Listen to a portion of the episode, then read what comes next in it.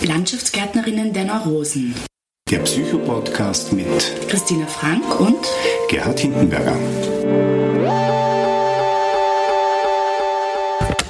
Ja, herzlich willkommen zu unserem Podcast Landschaftsgärtnerinnen der Neurosen, dem Podcast zu allen Themen, die sich mit Psychologie, Psychotherapie, Beratung, soziale Arbeit und so weiter beschäftigen. Wir freuen uns sehr, dass wir für diese Ausgabe heute Frau Susanne Peter gewinnen konnten. Du stellst sie ein bisschen vor. Susanne Peter ist die leitende Sozialarbeiterin der Gruft. Die Gruft ist eine Einrichtung für obdachlose Menschen der Caritas Wien. Liebe Frau Peter, in der Vorbereitung, also in der Recherche zu diesem Podcast, zu diesem Beitrag, habe ich entdeckt, dass Sie schon seit über 30 Jahren für die Gruft tätig sind und das heißt in diesem langen Zeitraum auch viele Menschen begleitet haben, viele Lebensgeschichten gehört haben. Gibt es da eine Person, eine Persönlichkeit, vielleicht eine Lebensgeschichte, die Sie vielleicht besonders berührt hat oder die Sie, wenn Sie jetzt einen Moment nachdenken, die sich da einfach nachhaltig eingeprägt hat? Also so wie Sie sagen, ich bin seit über 30 Jahren in der Gruft. Die Gruft ist ja entstanden durch ein Schulprojekt von 16-jährigen Schülern und Schülerinnen und ich war eine von diesen Schülerinnen und bin hängen geblieben. Von Geschichten gibt es sehr, sehr viele, die ich mitbekommen habe, erlebt habe. Zum Beispiel eine war, dass wir, wir sind ja auf der Straße unterwegs und da waren wir auf der Donauinsel und wir wussten, dass auf einem WC wer wohnt. Eine Passantin hat uns das WC beschrieben und die Sache war die, dass wir dann das falsche WC gefunden haben, aber im Endeffekt hat sich herausgestellt, dass pro Kilometer jemand in einem WC gewohnt hat. Mhm. Das haben Sie da quasi wie entdeckt erst, dass da die WCs zahlreich belegt sind. Genau, also die, eine Passantin hat uns halt äh, erklärt, dass auf Kilometer so und so jemand wohnt. Es war damals Winter, mhm. das heißt, und es war Schnee. Und der Kollege war unterwegs und der Kollege hat geglaubt, dass er auf den richtigen Kilometer war. War auch ein Klo da. Dieses Klo war besetzt. Also hat jemand dort gewohnt und er hat es dann halt beschrieben, das WC, wie das ausschaut und so weiter. Und ich bin dann drei Tage später hingefahren, habe aber da war kein Schnee mehr, das heißt, ich habe mich an den Kilometern orientiert und siehe da war auch ein WC und dort hat auch jemand gewohnt. Also wir haben und dann haben wir halt weitergeschaut und dann waren wirklich so äh, drei WCs hintereinander waren bewohnt von Obdachlosen. Den einen habe ich dann das erste Mal eben kennengelernt und er hat mir erzählt, dass er seit 15 Jahren auf der Straße ist. Wann ähm, ist das gewesen? So ich müsste ungefähr. jetzt uh, ungefähr fünf Jahre her, mhm. fünf, sechs Jahre. Diese WCs gibt es jetzt nicht mehr. Diese WC-Bunker sind alle abgerissen worden. Er erzählt, dass er seit 15 Jahren auf der Straße lebt, dass er kein Einkommen hat, keine Dokumente und dass er vom Müll lebt, der auf der Donauinsel ist und dass er hat dann auch gesagt, dass er eigentlich glaubt, dass er Ansprüche hätte auf Invalidenpension, weil er das schon vorher gehabt hat, aber aufgrund keine Postadresse, nicht wissen wohin, hat er es verloren. Hat es verloren. Und wir haben damals noch nicht alle Dokumente und, und, und Anträge mitgehabt. Dann habe ich gesagt, okay, ich könnte einen Pensionsantrag holen.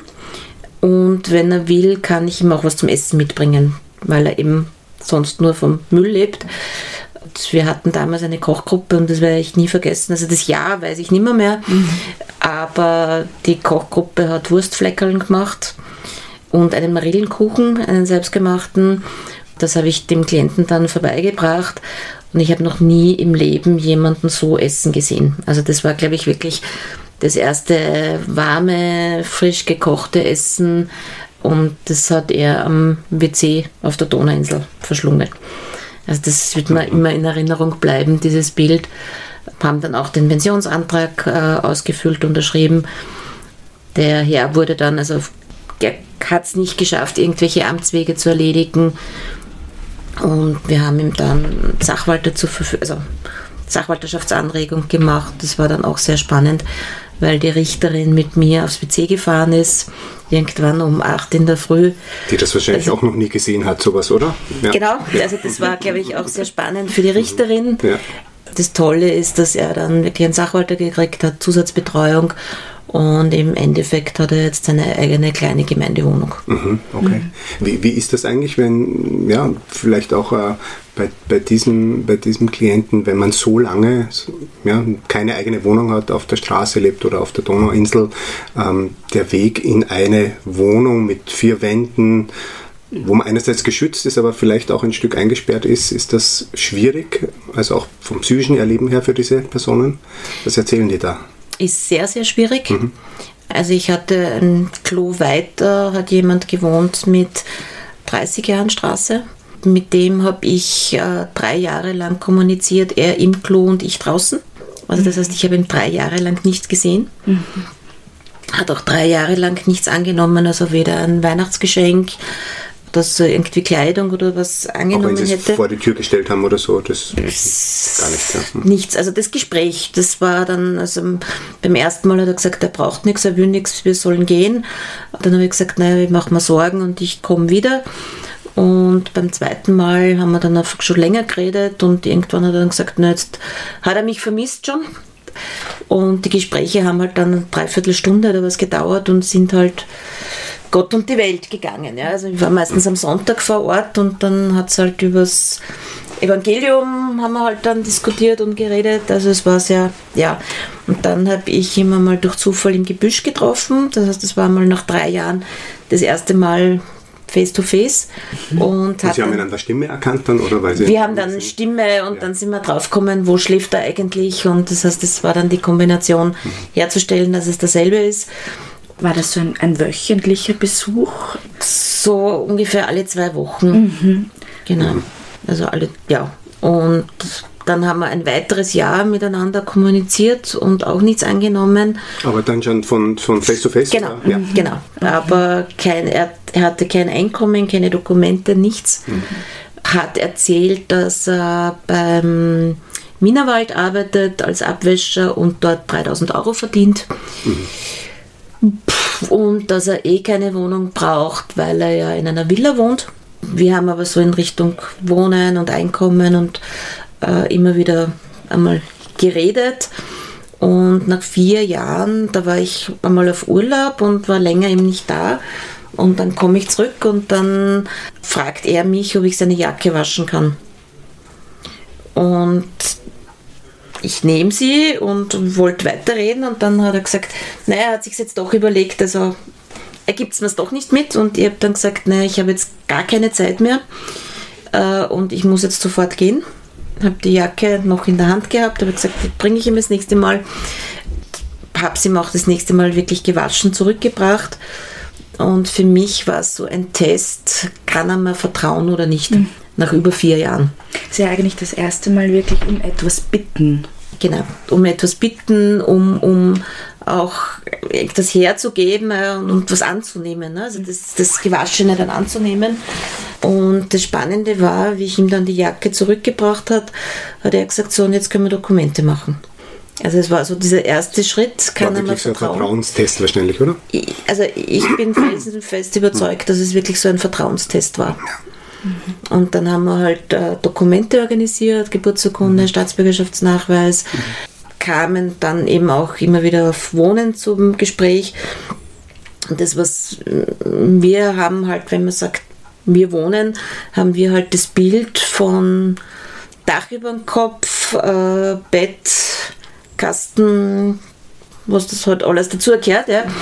Er hatte halt seit über 30 Jahren das Bild des Klos das war halt so seine Vorstellung von Wohnen. Und wir haben ihm dann Fotos mitgebracht von vielleicht seiner zukünftigen Wohnung. Also von dem Haus, wo wir gedacht haben, dass er dorthin passt. Und haben ihm dadurch ein bisschen ans Wohnen wieder gewöhnt. Das heißt, es braucht eigentlich so Übergangsphasen, oder? Von äh, Obdachlosigkeit zum Wohnen, zur Gewöhnung. Also es macht Angst. Ja. Also vor allem, wenn man so lange auf der Straße ist. Mhm. Viele schlafen dann nicht im Bett, sondern am Boden. Also auch in der Wohnung dann? Auch in der Wohnung. Okay. Also bei ihm, er hat dann schon im Bett geschlafen, weil er am WC so eine Campingliege immer gehabt hat. Das heißt, das äh, Bettliegen war er ein bisschen äh, gewohnt. äh, aber viele schlafen am Boden. Auch bei offenem Fenster dann? Also? Offenes Fenster teilweise, haben meistens dann Schlafsack mit, auch in der Wohnung, weil Schlafsack ist Überleben. Sie haben ja keine Garantie, also so in ihrem Kopf, dass sie drinnen bleiben können in der Wohnung. Und das heißt, der Schlafsack ist so das Wichtigste, was es gibt. Und mhm. mir hat einmal eine Sozialarbeiterin gesagt, das war auch ein Klient, der Jahre auf der Straße war, der jahrelang nichts angenommen hat. Der hat im Winter Kartons gesammelt. Auch dann noch in der Wohnung, weil Kartons unterlegen, es ist wärmer und das bringt das Überleben. Ja, ich stelle mir das auch gar nicht so einfach vor, weil die sind ja wahrscheinlich nicht an einem Ort, sondern die wechseln ja ihre Schlafplätze. Oder ja, muss nicht sein. Also muss nicht sein, okay. Viel, also es gibt Menschen, die wechseln und es gibt einfach wirklich Menschen, die fix auf einem Ort sind, außer wenn sie vertrieben werden. Ah ja, okay. Mhm. Und würden Sie aber sagen, dass es so ein Übergang von der Obdachlosigkeit zum wieder in einer Wohnung sein, die Angebote sind, die jetzt einfach wie jetzt die Gruft oder also ist das für manche Leute so ein, ich bewege mich wieder in so, ich bin in Räumlichkeiten, nehme so einen Notschlafplatz, nehme das an, bleib nicht mehr nur draußen. Ist das ein Übergang oder ist das gar nicht unbedingt notwendig für manche Leute? Oder die, vielleicht manche wollen das auch überhaupt nicht. Mhm. In so einer, also so ein Notschlafplatz ist ja auch nochmal was anderes als die eigene Wohnung. Also für manche ist es ein Übergang mhm. von der Straße halt äh, Notquartier und dann geht es weiter. Zum Beispiel für die Herren, die auf diesen jeder ein Klo wäre ein Notquartier einfach nicht möglich gewesen. Aber ist es eigentlich so auch ein Ziel der Gruft oder auch von Ihnen als Sozialarbeiterinnen und von Ihrem Team, die Menschen von der Straße in die Wohnung zu bekommen, sage ich jetzt einmal? Oder ist es auch ähm, in Ordnung, wenn jemand sagt, nein, ich will eigentlich so weiterleben? Ja, ich mhm. nehme zwar die Hilfe an, aber ich möchte gern einfach da draußen bleiben. Also ich mache es jetzt seit über 32 Jahren und in den 32 Jahren habe ich niemanden kennengelernt, der freiwillig auf der Straße ist. Sie haben es jetzt auch schon ein paar Mal angesprochen. Ähm, ja, die psychischen Komponenten. Also gibt es äh, einen Zusammenhang auch zwischen psychischen Erkrankungen und Obdachlosigkeit? Und wenn ja, in, in welcher Reihenfolge? Also das heißt, ja, ist wahrscheinlich schwer zu beantworten, mhm. oder? Also ich glaube, es gibt alles. Äh, es gibt zum Beispiel der, der mit den 15 Jahren, was ich erzählt habe, der hat bei der, bei den Eltern, also bei der Mutter, glaube ich, am Schluss gewohnt, hat damals aufgrund seiner psychischen Erkrankung Invaliditätspension bekommen. Das heißt, seine Mutter hat sich darum gekümmert. Die Mutter ist verstorben. Es ist keine Miete mehr zahlt worden. Er hat die Wohnung verloren, ist auf die Straße und konnte sich um nichts mehr kümmern. Das heißt, das erleben wir schon immer wieder, dass aufgrund der psychischen Erkrankung oder wenn eben ein Elternteil wegbricht, dass dann die Leute auf die Straße kommen sehr oft Depressionen. Das war vor zwei Jahren, Ende Oktober, wo es schon relativ kalt war, treffe ich im Rahmen der Streetwork jemanden mit kurzer Hose und T-Shirt, ähm, nicht so ganz adäquat gekleidet, ähm, wo ich dann gefragt habe, was, was los ist. Und im Endeffekt sind wir draufgekommen, dass er drei Monate davor delogiert worden ist. Also Depressionen gehabt, konnte nicht mehr aufs Arbeitsamt gehen, hat dadurch kein Geld mehr bekommen, hat dadurch die Delogierung und die Sachen, die er vor drei Monaten anhatte, also das war Sommer, eben kurze Hose und T-Shirt, die hatte er drei Monate später noch an. Also was man da dann natürlich auch noch sich vielleicht nicht vorstellen kann, aber drei Monate dieselben Schuhe, dieselben Socken, sieben Tage die Woche. 24 Stunden. Gibt es darüber hinaus auch von der Gruft Angebote für diese psychischen Seiten? Mhm. Äh, wir haben 18 Stunden Psychiater vor Ort. Also 12 Stunden vor Ort und 6 Stunden im Rahmen der Streetwork.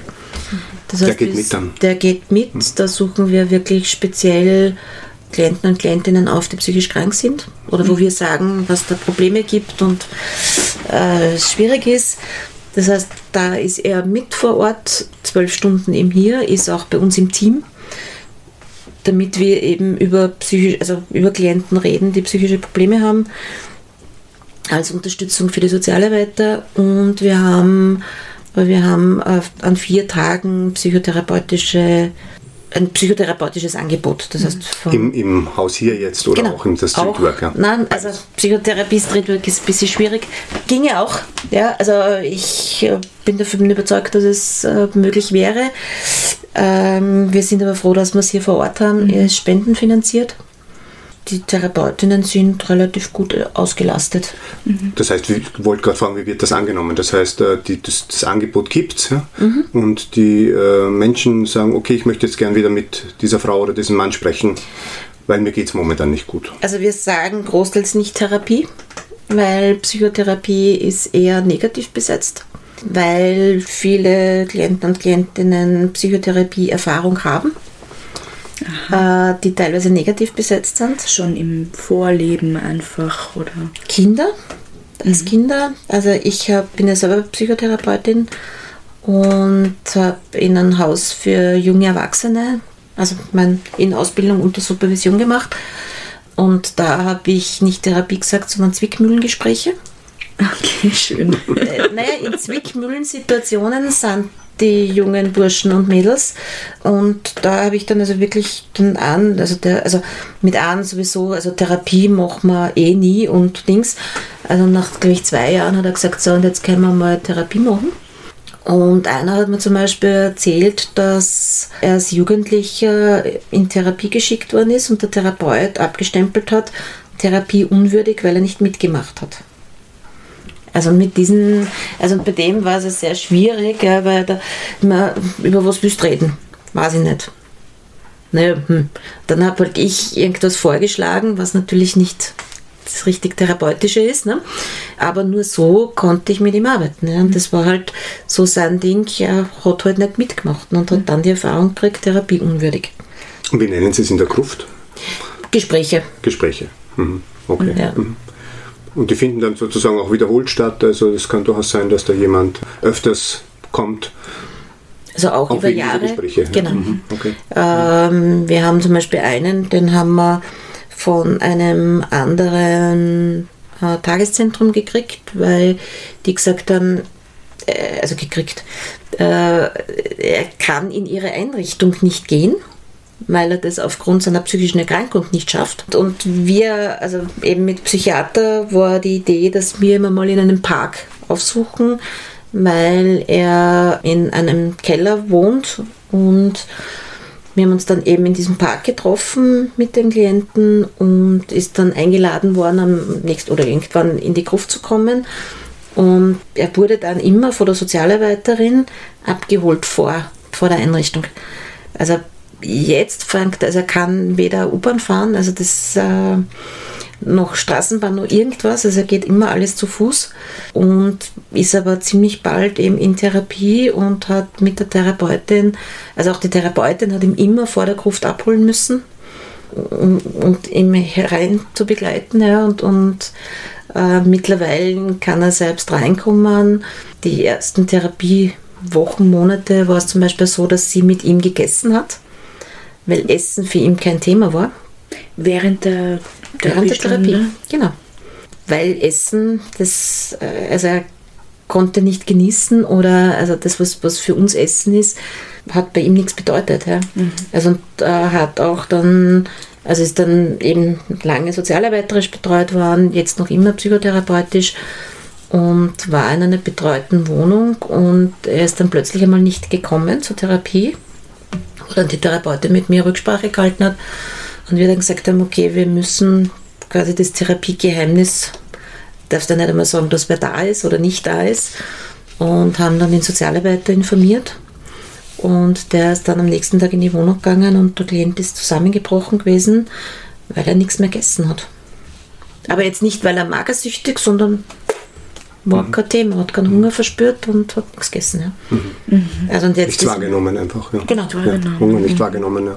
Genau, und jetzt ist mit ihm vereinbart, dass er, wenn er nicht kommt und nicht absagt, dann wird Polizeianrettung verständigt. Also aber jetzt wohnt er in einer Gemeindewohnung und das ist ganz klar, dann ist irgendwas passiert. Das ist ja ein schönes Beispiel, wie diese ähm, verschiedenen Berufsgruppen hier sozusagen gut zusammenarbeiten, Mhm. um, um auf verschiedensten Ebenen Hilfe anzubieten und auch zu ermöglichen, oder? Manchmal äh, stößt Sozialarbeit einfach an den Schranken ja, und wir kommen einfach nicht weiter. Ja. Mhm. Und da ist es natürlich super, wenn es das Angebot gibt und, und wirklich sehr niederschwellig. Also ich habe das im Jugendhaus der Caritas erlebt, da war nebenan die Familienberatung.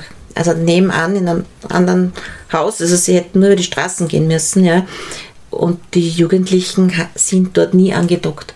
Ja, es braucht einfach Adaptionen. Das war ja ein schönes Beispiel, was Sie erzählt haben, jetzt wie Psychotherapie funktionieren kann, mhm. ähm, wenn man sozusagen äh, an die Bedingungen anpasst und mhm. äh, nicht umgekehrt sozusagen Bedingungen mhm. vorgibt, wo sich die anderen anpassen sollten. Und warum ja. sollte das nicht klappen mit dem Herrn, der da auf der Toilette drinnen ist? Sie haben drei Jahre das Gespräch mit ihm so geführt. Ich meine, ja, es ja. ist ein sehr spezielles Setting, aber Braucht einen langen hilft, Atem, ne? ja. Braucht einen langen Atem, ja. Genau. Also es braucht das Interesse und also mir hat die Therapieausbildung sicher sehr mhm. geholfen, mhm. dass ich einfach eine andere Gesprächsführung auch habe. Zum Beispiel ein Klient hat man mal, der dritte am Klo, der seit über zehn Jahren auf der Straße war, schwer psychisch krank, hat so eine, eine Wahrnehmungsstörung auch. Also er ist viel zu dick, er ist nichts wert und, und, und was auch immer. Dann hätten wir für ihn eine Unterkunft gehabt und dann hat er gesagt, also bevor, also das ist eine Sekte und die zündet da an. Und bevor er dorthin geht, geht er lieber ins Krankenhaus, in die Psychiatrie. Und dann habe ich mir überlegt, wie kann ich es offiziell machen? Ja, weil offiziell ist halt mit Selbst- und Fremdgefährdung und der war, hat Psychiatrieerfahrung gehabt und ich vermute, dass er halt immer mit, mit Selbstgefährdung oder Fremdgefährdung eingewiesen worden ist. Und damals gab es noch einen ganz offiziellen Wachdienst auf der Donauinsel. Und ich habe mit dem Kontakt aufgenommen und habe gesagt, das ist ein Versuch. Ja. Wenn er schief geht, dann würde ich den Wachdienst bitten, dass wir umdrehen und gehen. Und wir sind dann wirklich, also der Wachdienst mit Rotlicht, also wir haben dann, unsere Psychiaterin hat die Psychiatrie informiert, hat gesagt, dass wir höchstwahrscheinlich vielleicht kommen. Ich habe dann sogar einen Krankentransport informiert. Äh, und wir sind wirklich mit Trara auf die Donauinsel mit Rotlicht. Und Wachdienst sagt, naja, kann da nicht bleiben. Die zwei Frauen hätten ein Krankenhausbett ihn. Ich habe gesagt, ja, also das war für mich so, also das ist das Zeichen, die Klienten sagen einem eh, wie es funktioniert. Und was der nächste Schritt sozusagen ist, der ansteht. Ja. Ja. Und es wäre, glaube ich, nicht gegangen ohne diesen offiziellen Touch. Also das war schon super, dass der Wachdienst da mitgespielt hat mhm. und, und dann auch die Psychiatrie, also die hat ihm dann sehr, sehr lange gehalten und, mhm. und ist dann, also auch der hat jetzt mittlerweile eine Gemeindewohnung. Ja. Mhm. Also das, was Sie zuerst gesagt haben mit Wohnen, ob das schwierig ist, das, was leider auch manchmal passiert ist, wenn Menschen Jahre, Jahrzehnte auf der Straße sind, vielleicht auch körperlich dann abgebaut haben, dass sie auf der Straße noch irgendwie überleben können und es dann schon manchmal passiert, dass sie in der Wohnung dann relativ bald versterben. Weil das fast so eine Art von, ich muss funktionieren, sonst überlebe ich es nicht und in der Wohnung gefühlt fällt das weg. Genau. Mhm. Also natürlich gab, also ist jetzt, also ich finde es immer besser, wenn man in der Wohnung stirbt mhm. oder halt dann irgendwie betreut und nicht irgendwo auf mhm. der Straße. Ist Obdachlosigkeit für Frauen eine ganz andere Erfahrung als für Männer? Also Frauen sind viel eher in der versteckten Wohnungslosigkeit, das heißt sind bei Männern sind dann oft Gewalt ausgesetzt, sexueller Gewalt ausgesetzt.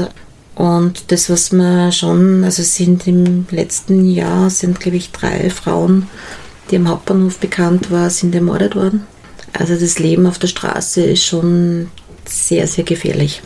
Also vor allem eben auch für Frauen, also auch für also Männer für Frauen, natürlich. Aber für Frauen ganz offensichtlich ähm, noch gefährlicher als für Männer. Genau. Hm. Wie ist das überhaupt so im, im Umgang untereinander? Zwischen den Obdachlosen? Gibt es da Freundschaften, gibt es da Beziehungen oder sind das eher so, ja, gehen die alleine durch die Welt? Alles. Alles. Mhm. äh, also Wie sonst gibt, auch sozusagen. Genau, also ja. es, ist, äh, es gibt Freundschaften, es gibt Obdachlose, die einfach nur für sich leben, äh, sehr isoliert leben, auch zum Beispiel eben keine Einrichtungen aufsuchen Gibt es eigentlich Leute, die wirklich jede Hilfe verweigern, die sie immer wegschicken und sagen, pff, wir wollen nicht? Und gibt es dann auch einen Punkt, wo sie sagen, gut, wir lassen den, weil der hat uns jetzt zehnmal wegschickt, das bringt nichts? Ja, gibt es diese Menschen. Das, was wir dann machen, ist, dass man sagt, okay, wir schauen immer wieder mal vorbei, ob, der die, ob sich die Situation verändert hat, ob der oder diejenige gefährdet ist. Ich meine, alle leben ja in irgendeiner Art von Zusammenhang. Da gibt es vielleicht Familie oder nicht. Gibt es da bei manchen noch Kontakte in die Familien? Verwandte, Freunde oder ist es sehr oft so, dass dann wirklich die Kontakte abgebrochen werden oder, oder einfach nicht mehr existieren? Manche brechen die Kontakte ab. Ich glaube, dass es jetzt einfacher ist, in Kontakt zu bleiben und das Bild zu wahren, dass man nicht obdachlos ist mit Facebook und Co. Geht das ja recht gut. Ja. Manche brechen halt alles ab oder manchmal ist es ja auch das Familien, die Familiensituation gewesen, dass sie auf der Straße landen. Ja. Mit Facebook und Co., das heißt, die haben ein Handy oder so? Oder? Ja, ja. Ja. Also haben, also die Handys kosten jetzt nichts mehr Mhm. Okay. und können damit halt aufrecht, also Sind durchaus vernetzt, also auch. sind äh, vernetzt und zum Beispiel das Arbeitsamt äh, verlangt auch schon teilweise, dass die Leute Internet haben, dass die Leute telefonisch erreichbar sind. Ja. Und ist es auch ein Ansatz, dass Sie sozusagen auch ähm, virtuelles Streetwork machen? Also das heißt, dass Sie auch über diese Form der Kommunikation äh, in Kommunikation treten? Also das, was, was jetzt beim Kältetelefon, also ich leite ja das Kältetelefon und da ist es so, dass wir manchmal dann den Klienten auch die Nummer vom Kältetelefon geben und sagen, hey, wenn es was braucht, wenn irgendwas ist, ruft bitte an. Okay. Also das tun sie auch. Aber jetzt so mit SMS oder mit Fragen, brauchst du was, äh, etc. Also dass, es, dass diese Kommunikationskanäle auch genutzt werden, das ist noch nicht angedacht. Noch nicht, weil das Problem ist ja auch, wenn der wenn ich jetzt sage, schick mir ein SMS, ja, und ich bin aber jetzt drei Tage nicht da, dann schickt der Klient das SMS und das verpufft. Gibt es Ideen, was, was noch so äh, geplant ist und was vielleicht jetzt noch nicht umgesetzt ist oder was von Ihrer Seite auch, aus, auch Wünsche sind, was vielleicht noch möglich wäre in, äh, in der, im Zusammenhang mit Ihrer Arbeit? Also Wunsch wäre natürlich, dass wir jetzt wieder an allen fünf Tagen Psychotherapie haben, dass das besser finanziert werden würde oder anders finanziert werden würde. Und ich glaube, das Wichtige ist zum Beispiel das, das Verständnis Obdachlosen gegenüber. Also, dass es jeden treffen kann. Es wird sehr oft gefragt, naja, die haben ja selber Schuld oder so. Wo ich sage, eine Rettung fragt auch nicht, wer ist am Unfall schuld, sondern wer ist jetzt am meisten verletzt und der braucht jetzt am ehesten Unterstützung und es kann der sein, der den Unfall verursacht hat und der der Unfallopfer ist, ist vielleicht leicht verletzt und wird aber am Schluss dann behandelt. Ne? Also das ist so für mich das Wichtige, dass man nicht nach der Schuld fragt, sondern einfach hilft. Ja, damit sind wir so am Ende unseres Podcasts angekommen. Vielen herzlichen Dank, Frau Gerne. Susanne Dankeschön, Peter, ja. für dieses spannende Gespräch und die auch inspirierenden Gedanken. Vielen Dank auch an all diejenigen, die zugehört haben. Wenn es Ihnen gefallen hat, dann erzählen Sie Ihren Freunden und Kollegen und Kolleginnen von unserem Podcast oder schicken auch unseren Link weiter. Vielen Dank.